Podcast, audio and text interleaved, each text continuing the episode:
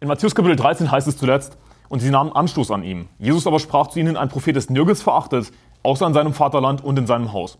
Und er tat dort nicht viele Wunder um ihres Unglaubens willen.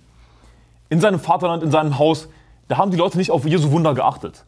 Aber anderswo haben sich seine Wunder rumgesprochen, sodass auch der Vierfürst Herodes das, das Gerücht von Jesus hörte, heißt es in Matthäus Kapitel 14, Vers 1. Und in Vers 2 geht es weiter. Und er sprach zu seinen Dienern, das ist Johannes der Täufer, der ist aus den Toten auferstanden, darum wirken auch die Wunderkräfte in ihm. Also Herodes hatte gedacht, das war Johannes der Täufer und das sehen wir immer wieder in den Evangelien, dass Jesus verwechselt wurde mit Johannes dem Täufer, mit Jeremia, mit einem der Propheten, denn es heißt auch in Matthäus Kapitel 16, ab Vers 13, als aber Jesus in die Gegend von Caesarea Philippi gekommen war, fragte er seine Jünger und sprach, für wen halten die Leute mich, den Sohn des Menschen? Sie sprachen, etliche für Johannes den Täufer, andere aber für Elia, noch andere für Jeremia oder einen der Propheten. Also Jesus wurde immer wieder verwechselt mit Propheten des Alten Testaments oder auch mit Johannes dem Täufer. Und was lernen wir daraus über diese Leute, über die Propheten des Alten Testaments? Oder andersrum auch über Jesus? Denn die Propheten des Alten Testaments, das waren raue Männer. Johannes war ein rauer Mann. Er hatte ein Gewand aus Kamelhaaren, seine Speise waren Heuschrecken und wilder Honig. Und mit diesem rauen Prediger, mit diesen Propheten des Alten Testaments, wurde Jesus verglichen. Jesus war nicht dieser Friede, Freude, Eierkuchen-Prediger, der einfach nur Liebe, Liebe, Liebe verkündigt hat. Und darauf legen heutzutage vor allem falsche Christen so viel Wert. Oh, Gott ist Liebe, Gott ist Liebe. Was sie damit sagen wollen ist, Gott ist nur Liebe. Aber Gott ist nicht nur Liebe. Die Propheten des Alten Testaments, die haben hauptsächlich Gericht gepredigt. Die Bibel ist voll von Gericht, Gericht, Gericht, Zorn Gottes, Zorn Gottes, Zorn Gottes. Und Jesus Christus hat hart gepredigt. Er wurde verwechselt mit harten Predigern, mit Propheten des Alten Testaments, die immer wieder Gericht gepredigt haben. Nicht ohne Grund. Also wenn du als Mann Jesus ähnlicher werden willst, dann gehört dazu, weniger weichgewaschen zu sein. Aber das ist nicht das, was man heutzutage in vielen Gemeinden sieht, nicht wahr? Sondern es wird einfach immer liberaler, immer weichgewaschener. Aber mit wem wurde Jesus verglichen? Mit ziemlich rauen Predigern, mit rauen Männern. Er sprach zu seinen Dienern, das ist Johannes der Täufer, sagt Herodes. Der ist aus den Toten auferstanden, darum wirken auch die Wunderkräfte in ihm. Also wir sehen hier, dass Herodes ein bisschen religiös war, nicht wahr? Das solltest du im Hinterkopf behalten, denn das wird dann in den nachfolgenden Versen gleich noch wichtig. Herodes war ein bisschen religiös. Er hat an Wunder geglaubt offensichtlich. Aber das hat ihm nicht viel geholfen. Er wurde nicht gerettet. Denn Herodes hatte den Johannes ergreifen lassen und ihn binden und ins Gefängnis bringen lassen, wegen Herodias, der Frau seines Bruders Philippus. Denn Johannes hatte zu ihm gesagt, es ist dir nicht erlaubt, sie zu haben. Und er wollte ihn töten, fürchtete aber die Volksmenge, denn sie hielten ihn für einen Propheten. Also Herodes hatte sich die Frau seines Bruders Philippus zur Frau genommen. Lesen wir auch im Markus-Evangelium, da heißt es etwas eindeutiger, dass er sie zur Frau genommen hatte. Also Herodes war ein Ehebrecher. Er hat sich allen Ernstes Herodias, die Frau seines Bruders Philippus, zur Frau genommen. Was hat Johannes der Täufer gemacht? Johannes der Täufer hat nicht nur das Evangelium gepredigt, sondern er hat gegen diesen Ehebrecher gepredigt, gegen Herodes gepredigt, den Jesus als Fuchs bezeichnet hat. Und er hat gesagt, es ist dir nicht erlaubt, sie zu haben. Und was wir hier sehen ist, dass Johannes der Täufer oder allgemein biblische Prediger, sie predigen nicht nur das Evangelium, sie predigen auch gegen die Weltbeherrscher der Finsternis dieser Weltzeit. Sie weisen Sünde zurecht. Nicht nur bei Christen, sondern auch bei gottlosen Herrschern. Und Johannes der Täufer hat dafür seinen Kopf gelassen, buchstäblich. Aber predige nur das Evangelium. Ja, was predigst du so gegen Sünde? Oder was predigst du gegen eine falsche Religion? Predige das Evangelium. Das ist das, was wir in der Bibel sehen, dass nur das Evangelium gepredigt wird. Der ganze Ratschluss Gottes muss gepredigt werden. Und zwar der ganzen Welt. Und dazu gehört es auch, gegen Ehebruch zu predigen und gegen widerwärtige Ehebrecher zu predigen, gegen die Weltbeherrscher der Finster dieser Weltzeit, die allesamt ziemlich pervers sind. Er wollte ihn töten, fürchtete aber die Volksmenge, denn sie hielten ihn für einen Propheten. Also, er fühlt sich vielleicht stark beim Ehebruch, er fühlt sich vielleicht stark dabei, so von, von wegen, ich heiße Herodes, ich kann alle Frauen haben. Fühlt sich vielleicht stark dabei, dass er alle Frauen haben kann, Ehebruch begeht. Aber ist Herodes ein starker Führer, ein starker Leiter? Überhaupt nicht. Das, das Gegenteil ist der Fall. Er fürchtete die Volksmenge. Hier ist das Ding. Ein starker Führer fürchtet nicht die Volksmenge. Oder auch wenn vielleicht Furcht aufkommt, hat er seine Furcht unter Kontrolle und tut trotzdem das, was er für richtig hält. Nicht unbedingt das, was richtig ist, aber das, was er für richtig hält. War der Typ ein starker Führer? Er fürchtete die Volksmenge. Er war ein Schwächling. Als nun Herodes seinen Geburtstag beging, tanzte die Tochter der Herodias vor den Gästen und gefiel dem Herodes. Darum versprach er ihr mit einem Eid ihr zu geben, was sie auch fordern würde. Also nicht nur, dass er Ehebruch schon begangen hat mit Herodias, der Frau seines Bruders Philippus, jetzt gefällt ihm auch noch die Tochter der Herodias. Aber es ist nicht so, dass Herodias etwas dagegen hat. Dass Herodes jetzt auch ihre Tochter haben will, wenn wir dann gleich weiterlesen. Also Herodes war ganz einfach pervers. Nicht nur die Mutter wollte er haben, sondern auch noch ihre Tochter. Das ist krank. Das ist durchgeknallt. Und was sehen wir hier? Dass Herodes Frauen seine Kraft gibt. Was lesen wir in Sprüche Kapitel 31, Vers 3? Gib nicht, gib nicht den Frauen deine Kraft. Und das ist etwas, was eine Mutter ihrem Sohn lehrt. Und das ist so ziemlich das Erste, was sie sagt in Sprüche Kapitel 31, die Mutter zu Lemuel. Gib nicht den Frauen deine Kraft.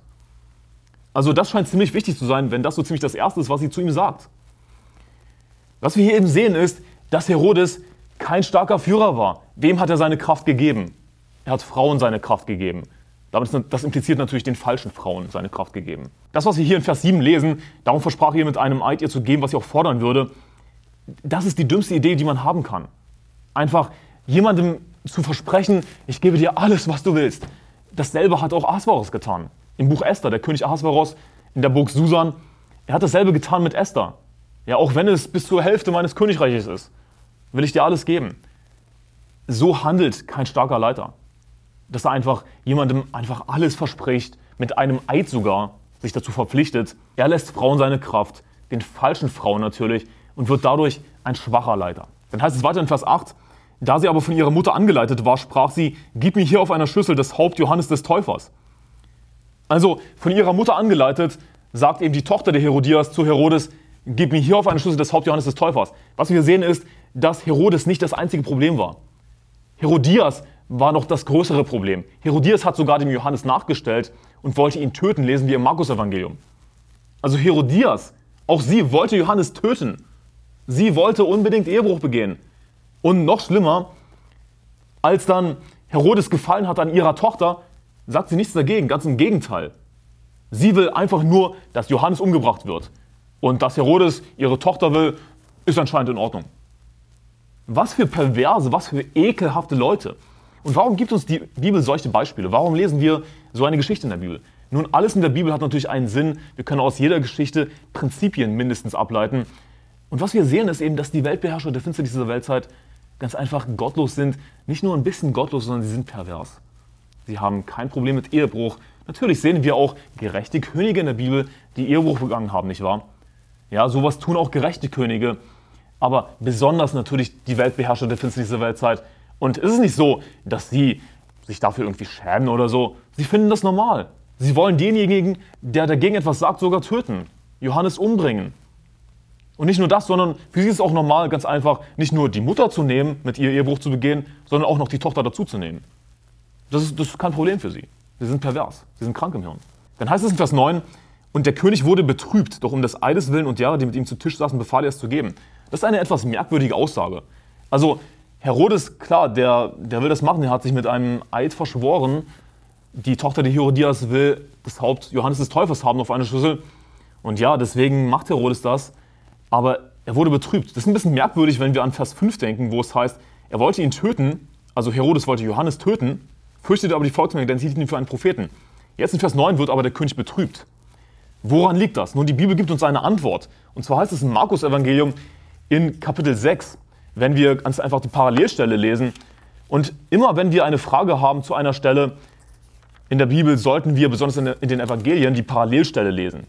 Denn es gibt nicht ohne Grund vier Evangelien. Es gibt vier Evangelien, weil diese Evangelien eine verschiedene, verschiedene Perspektiven aufzeigen. Es heißt in Markus Kapitel 6 Vers 19, Herodias aber stellte ihm nach und wollte ihn töten, und sie konnte es nicht, denn Herodes fürchtete den Johannes, weil er wusste, dass er ein gerechter und heiliger Mann war.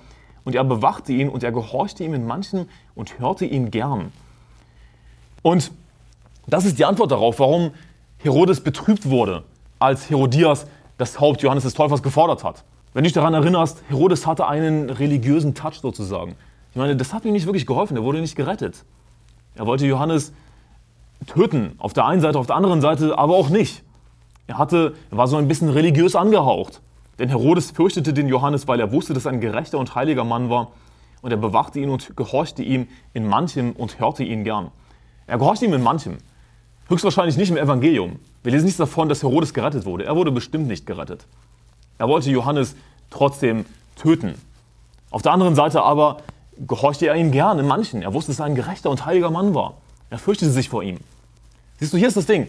Es gibt gottlose Leute, die hören gerne irgendwie auf Spirituelles. Sie lassen sich gerne etwas erzählen von einem spirituellen Menschen. Aber sie wollen nicht in allem gehorchen. Sie wollen nicht im Evangelium gehorchen. Sie wollen nicht den ganzen Ratschluss Gottes hören. Im Propheten Hesekiel lesen wir auch so ungefähr, du wirst für sie sein wie jemand, der, schön singt oder so ähnlich. Für jemand, der schön klingt. Ich werde dann den Vers einblenden in, im Video der Podcast-Folge. Und das erinnert mich daran, wenn wir hier im Markus-Evangelium von Herodes lesen. Johannes war für ihn jemand, der halt schön geklungen hat. Ja, spirituell und ist ein heiliger Mann, ist ein gerechter Mann. Aber wenn er dann gegen Ehebruch predigt, oh, pff, das ist zu viel. Auf das Evangelium hören?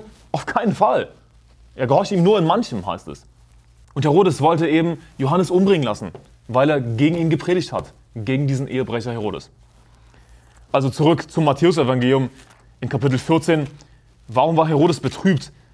Weil er Johannes gleichzeitig irgendwie toll fand. Ja, ist halt ein spiritueller Mann, so ungefähr. Ne? Der König wurde betrübt auch um des Eides willen, Vers, Vers 9. Und derer, die mit ihm zu Tisch saßen, befahl er es zu geben. Das ist auch ein gutes Beispiel, warum wir keinen Eid ablegen sollen. Einfach, einfach so sinnlos einen Eid schwören. Ich, ich gebe dir alles. Ich verschwöre mich mit einem Eid. Dumme Idee. Dann heißt es weiter in Vers 10, und er sandte hin und ließ Johannes im Gefängnis enthaupten, und sein Haupt wurde auf einer Schüssel gebracht und dem Mädchen gegeben, und sie brachte es ihrer Mutter. Und seine Jünger kamen herbei, nahmen den Leib und begruben ihn und gingen hin und verkündeten es Jesus. Und als Jesus das hörte, zog er sich von dort in einem, in einem Schiff abseits an einen einsamen Ort zurück. Und als die Volksmenge es vernahm, folgte sie ihm aus den Städten zu Fuß nach. Als Jesus ausstieg, sah er eine große Menge und er erbarmte sich über sie und heilte ihre Kranken. Und als es Abend geworden war, traten seine Jünger zu ihm und sprachen, der Ort ist schon einsam und die Stunde ist schon vorgeschritten. Entlasse das Volk, damit sie in die Dörfer gehen und sich Speise kaufen. Jesus aber sprach zu ihnen, sie haben es nicht nötig wegzugehen, gebt ihr ihnen zu essen. Sie haben es nicht nötig wegzugehen, gebt ihr ihnen zu essen. Natürlich brauchen wir als Menschen Essen und Trinken, logischerweise. Aber wir sollen nicht danach trachten, denn nach allen diesen Dingen trachten die Heiden aber euer himmlischer Vater weiß, dass es alles benötigt. Trachtet vielmehr zuerst nach dem Reich Gottes und nach seiner Gerechtigkeit, so wird euch dies alles hinzugefügt werden. Matthäus Kapitel 6, Vers 33. Warum ist das so eine wichtige Stelle? Sie haben es nicht nötig wegzugehen. Nun denkt daran, die Volksmenge hier war mit Jesus zusammen, mit Jesus buchstäblich auf dieser Erde. Im Grunde genommen symbolisiert das die Kirche. Natürlich ist das nur symbolisch, ja, das ist nur eine sekundäre Anwendung, die ich hier gebe, nicht die primäre Anwendung unbedingt. Und in der Volksmenge war auch nicht jeder gläubig, aber es waren natürlich einige Gläubige dabei. Und sie haben hier Jesus bei sich, den Oberhirten, den obersten Hirten, wie er bezeichnet wird in 1. Petrus Kapitel 5, Vers 4. Also Jesus ist der Oberpastor. Hirte bedeutet Pastor, Pastor bedeutet Hirte, das sind Synonyme. Ein Pastor auf dieser Erde ist nur der Unterhirte. Der Oberhirte ist Jesus Christus. Das heißt, sie haben hier den oberen Pastor bei sich. Es ist wie eine Kirche, es ist eine Versammlung von Gläubigen mit sogar dem Oberpastor, nicht mit, nur mit irgendeinem Pastor. Und da ist es nicht an der richtigen Zeit wegzugehen und sich um weltliche Dinge zu sorgen. Was sagt Jesus in Johannes Kapitel 12 und Vers 35? Da sprach Jesus zu ihnen, noch eine kleine Zeit ist das Licht bei euch. Er spricht von sich selbst. Wandelt, solange ihr das Licht noch habt, damit euch die Finsternis nicht überfällt. Denn wer in der Finsternis wandelt, weiß nicht, wohin er geht. Solange ihr das Licht habt, glaubt an das Licht, damit ihr Kinder des Lichts werdet. Dies redete Jesus und ging weg und verbarg sich vor ihnen. Hey, solange das Licht da ist, glaubt an das Licht. Jetzt war die richtige Zeit, bei Jesus zu bleiben, in der Versammlung zu bleiben, auf Jesus Christus zu hören, nicht wegzugehen und sich um weltliche Dinge zu kümmern, um Essen und Trinken, was alles wichtig ist, aber trachtet ja zuerst nach dem Reiche Gottes und nach seiner Gerechtigkeit, so wird euch dies alles hinzugefügt werden. Und du musst die Entscheidung dann in deinem Leben treffen, dass du bei Jesus Christus bleibst und dich nicht verunsichern lässt, wenn die Nacht dieser Welt kommt, wenn es auf die Endzeit zugeht wenn alles schlimmer wird, wenn alles gottloser wird. Werde nicht zu einem Doomsday-Prepper, der super vorbereitet ist auf Tag X, auf das Ende der Welt vorbereitet ist, der was weiß ich, einen Atombunker hat und was weiß ich nicht alles, der super vorbereitet ist, aber nicht mehr zur Kirche geht. Hey, sie haben es nicht nötig wegzugehen. Gebt ihnen zu essen. Und Jesus tut das Wunder und vermehrt natürlich die Brote und die Fische, sodass alle zu essen haben. Und sie trotzdem in der Kirche sozusagen bleiben können. In Matthäus 13, Vers 11 bis 12 heißt es, und dieses sollen wir tun als solche, die die Zeit verstehen, dass nämlich die Stunde schon da ist, dass wir vom Schlaf aufwachen sollten. Denn jetzt ist unsere Errettung näher, als da wir gläubig wurden. Die Nacht ist vorgerückt, der Tag aber ist nahe. So lasst uns nun ablegen die Werke der Finsternis und anlegen die Waffen des Lichts. Ja, die Nacht ist vorgerückt, die Stunde ist vorgeschritten. Das kann man negativ sehen. Oh, es wird alles schlimmer. Aber weißt du was? Das bedeutet auch, dass der Tag näher ist. Der Tag, natürlich, hier geht es darum, dass Jesus Christus wiederkommt, wir leibhaftig erlöst werden. Also habe eine positive Perspektive. Die Nacht ist vorgerückt, der Tag aber ist nahe. So lasst uns nun ablegen die Werke der Finsternis und anlegen die Waffen des Lichts. Und dabei geht es nicht um Waffen, die du dir irgendwie als Prepper kaufst, um vorbereitet zu sein auf das Ende der Welt, sondern es geht darum, im Geist zu wandeln, die Waffen des Lichts anzuziehen. Als ein Kind Gottes zu wandeln, im Geist zu wandeln. Und das wirst du nicht tun, wenn du nicht zur Kirche gehst. Du musst bei Jesus Christus bleiben. Hey, solange wir die Chance haben, zur Kirche zu gehen, müssen wir in der Kirche bleiben, müssen wir treu zur Kirche gehen. Aber was ist mit, diesem, mit dieser Sache oder mit jener Sache? Werde ich genug zu essen haben? Was wird geschehen? Nach all diesen Dingen trachten die Heiden. Was hat Jesus gemacht? Was hat Jesus gesagt? Hey, sie haben es nicht nötig wegzugehen. Das ist jetzt nicht die richtige Zeit wegzugehen. Gerade jetzt ist es an der Zeit, bei Jesus Christus zu bleiben. Gerade wenn die Nacht vorgerückt ist. Hey, der Tag ist nahe. Gerade jetzt ist die richtige Zeit, um bei Jesus Christus zu bleiben.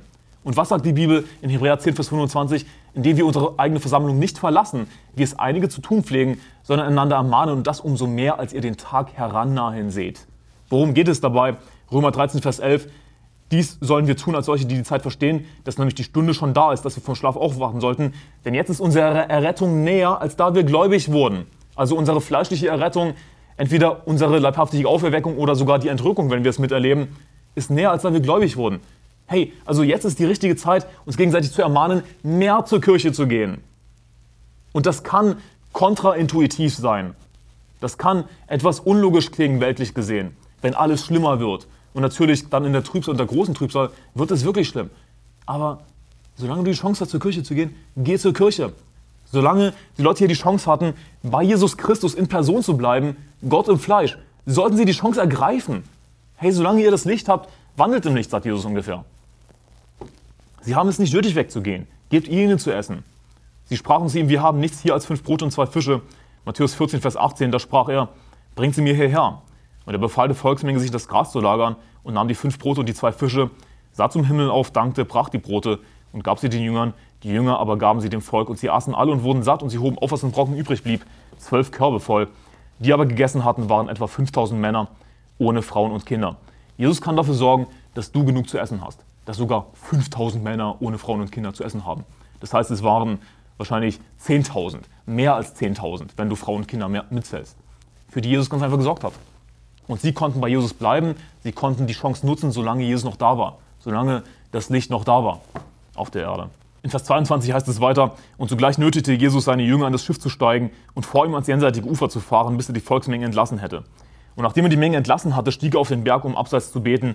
Und als es Abend geworden war, war er dort allein. Das Schiff aber war schon mitten auf dem See und litt Not von den Wellen, denn der Wind stand ihnen entgegen. Aber um die vierte Nachtwache kam Jesus zu ihnen und ging auf dem See. Worauf ich erstmal eingehen möchte, ist, dass Jesus sich die Zeit nahm zu beten. Egal in welcher Situation du bist, das ist eine ziemlich krasse Situation. Ich meine, sie litten Not von den Wellen, der Wind stand ihnen entgegen. Es konnte gefährlich werden, wirklich gefährlich werden. Egal in welcher Situation du bist, nimm dir die Zeit zu beten. Natürlich, Jesus ist Gott und Fleisch, er wusste alles. Für ihn war es einfacher, ja klar. Aber hey, auch wir sollten uns erstmal die Zeit nehmen zu beten. Erstmal zu trachten nach dem Reiche Gottes, nach seiner Gerechtigkeit, egal in welcher Situation wir sind. Ja, aber dann werde ich nicht genug Zeit haben für dies und das. Doch gerade dadurch wirst du genug Zeit haben, wenn du zuerst Bibel liest, wenn du aufstehst. Oder wenn du zuerst betest. Wenn du zuerst betest, bevor du irgendeine wichtige Entscheidung triffst, die, vielleicht, die du vielleicht schnell treffen musst sogar. Nimm dir erstmal die Zeit zu beten. Und Gott kann dir genug Zeit schenken, Gott kann das alles in die richtigen Bahnen lenken. Aber weißt du was? Wenn du dich einfach nur anstrengst, wenn du einfach im Grunde genommen auf dich selbst vertraust, auf deine eigene Anstrengung, dann kann Gott alles zum Scheitern bringen.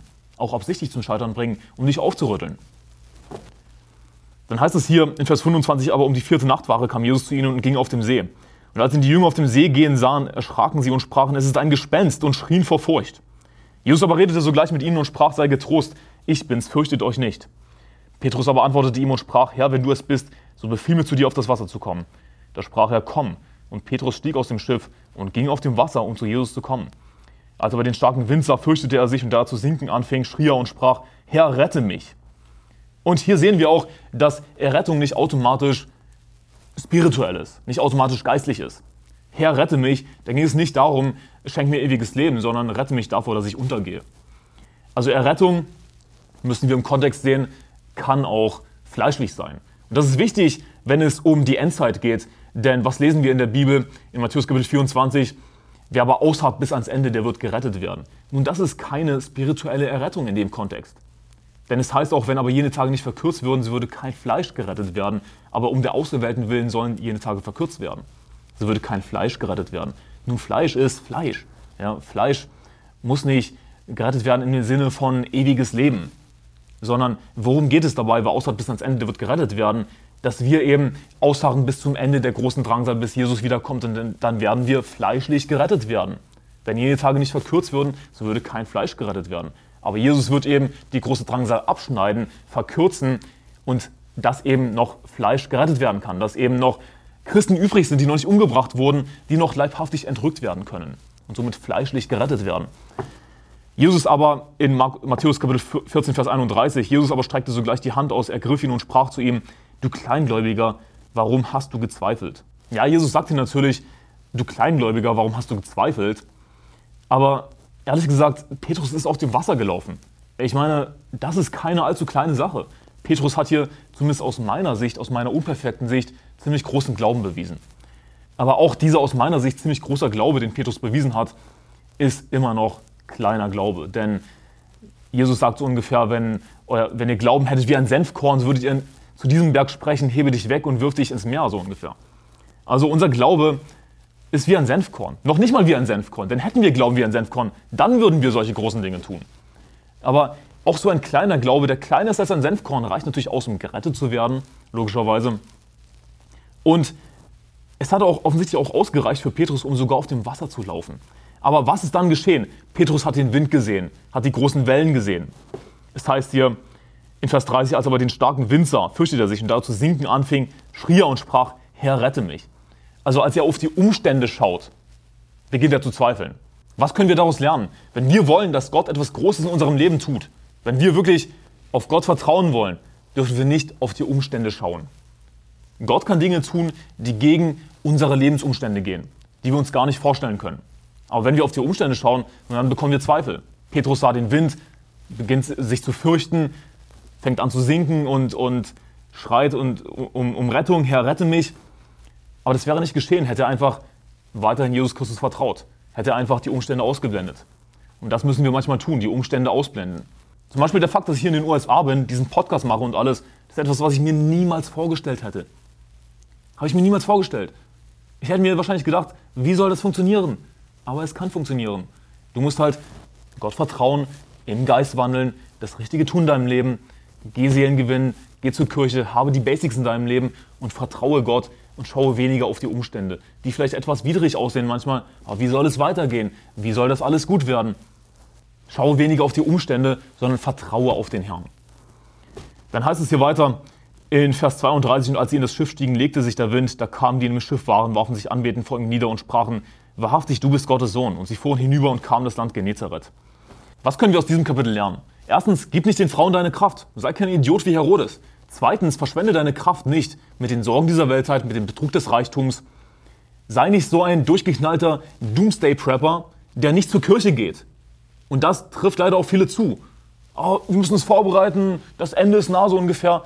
Diese Leute gehen in der Regel nicht zur Kirche. Das sind Loser. Wenn du nicht zur Kirche gehst, bist du ein Verlierer. Du wirst gar nichts erreichen in deinem Leben. Verschwende deine Kraft nicht mit den Dingen dieser Welt. Okay? Also verschwende deine Kraft nicht mit den Dingen dieser Welt. Und drittens, geh zur Kirche. Denn wahre Kraft liegt darin, im Geist zu wandeln. Wahre Kraft liegt nicht darin, einen Titel zu haben, einen Status zu haben, wie Herodes. Wahre Kraft liegt nicht darin, einfach nur Muskelkraft zu haben. Wahre Kraft liegt darin, im Geist zu wandeln, dem Herrn zu dienen. Die Freude am Herrn ist eure Stärke. Ich hoffe, du hast etwas gelernt aus dieser Folge und ich wünsche dir Gottes Segen. Bis zum nächsten Mal.